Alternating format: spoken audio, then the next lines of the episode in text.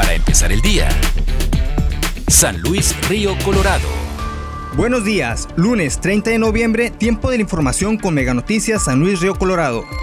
La Dirección de Protección Civil y Bomberos Municipales en la localidad continúan con su programa de sanitizaciones a domicilios particulares, negocios y lugares con asistencia masiva. El servicio a la comunidad es totalmente gratuito, así lo dio a conocer el director de Protección Civil en San Luis, Ricardo Trigo. Por el momento ya llevan bastantes lugares desinfectados, entre comercios, casas y lugares públicos.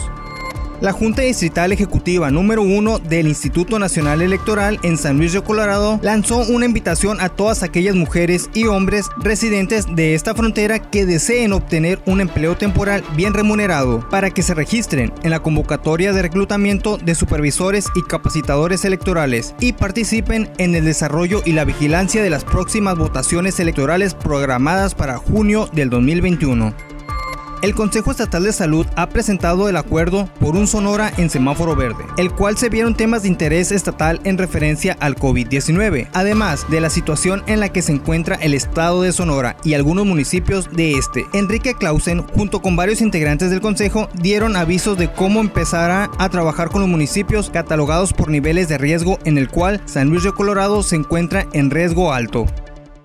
Para empezar el día. San Luis Río Colorado.